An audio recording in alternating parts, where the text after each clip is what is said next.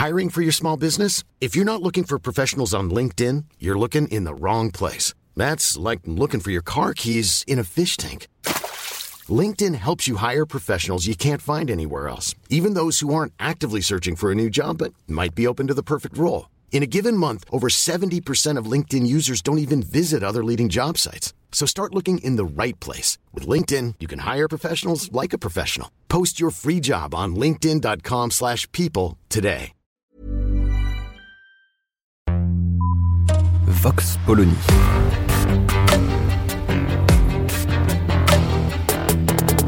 L'actualité vue par la directrice du magazine Marianne, Natacha Polony.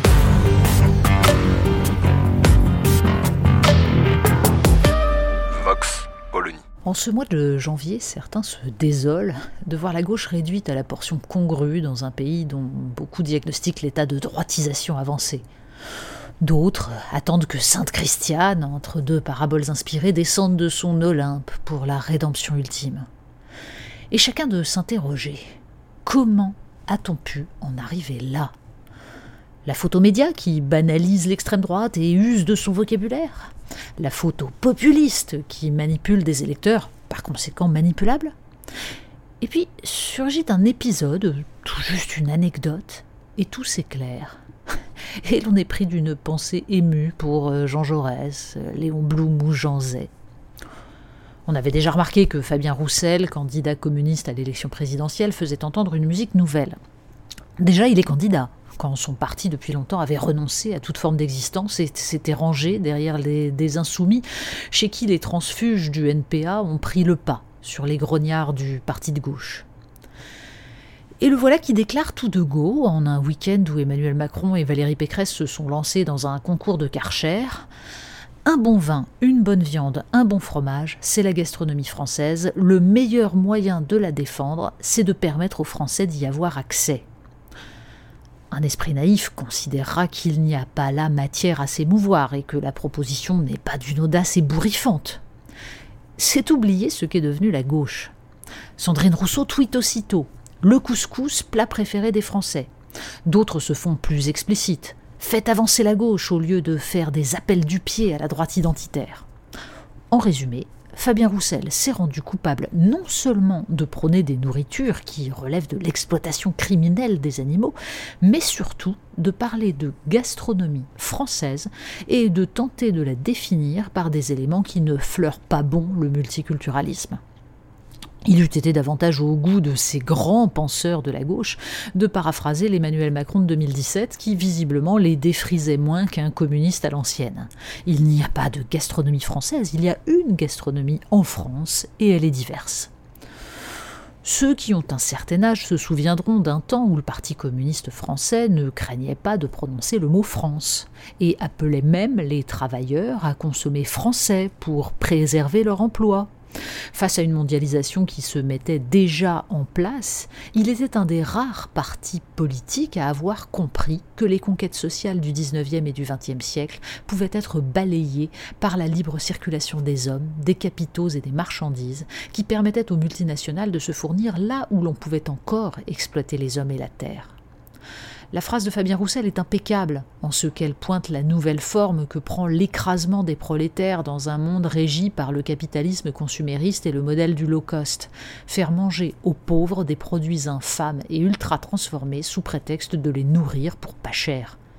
Quand un virus s'attaque en priorité aux obèses, aux diabétiques, c'est-à-dire aux malades de la malbouffe, le problème devient plus prégnant encore. Définir un modèle dans lequel une viande ou un fromage ou un vin, crime contre l'hygiénisme, incitation à la débauche, de qualité, fruit d'un savoir-faire respectueux des animaux et de l'environnement, sont accessibles à tout citoyen dans des quantités raisonnables, un modèle dans lequel tout citoyen justement a conscience des bienfaits non seulement nutritionnels, mais aussi gustatifs et donc spirituels de ces mets, plutôt que d'être dépendant de la publicité qui lui dicte ses envies de gras et de sucre, c'est un programme d'émancipation, comme la gauche n'en offre plus depuis des lustres. Alors il y a ces mots gastronomie française. Mon Dieu, on ose définir ce que serait la France. Pour certains à gauche, c'est déjà rouvrir Drancy. Tout ce qui préexiste et qu'on pourrait aspirer à perpétuer exclurait par essence ceux qui viennent d'ailleurs et doit donc être effacé. On ne sache pas que Jaurès est une telle conception, ni que l'internationalisme implique l'uniformisation de l'humanité et l'effacement de toute appartenance. Mais surtout, ces termes gastronomie française nous rappellent qu'un tel patrimoine appartient au peuple. Un peuple qui se définit comme une communauté politique rassemblée par une histoire commune dont les nouveaux venus sont également dépositaires et qu'ils s'approprient, le fameux legs de souvenirs de Renan. Et ce peuple français a inventé une façon d'être au monde liée à la géographie de ce territoire. Rien là qui relève du génie de quelques-uns ou de la richesse étalée par des privilégiés. La gastronomie commence par l'œuf au plat, la soupe de poireaux et pommes de terre. Elle est accessible à tous. La gastronomie, c'est le produit qui a la gueule de l'endroit et qui donne du plaisir. Et ce devrait être la richesse des plus pauvres.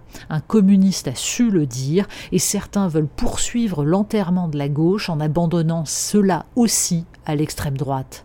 On comprend mieux la misère de cette présidentielle. Vox Polony. Retrouvez tous les podcasts de Marianne sur les plateformes de streaming. Et puis les analyses, articles et entretiens de la rédaction sur marianne.net. Et surtout, n'hésitez pas à noter cet épisode et à nous laisser vos commentaires.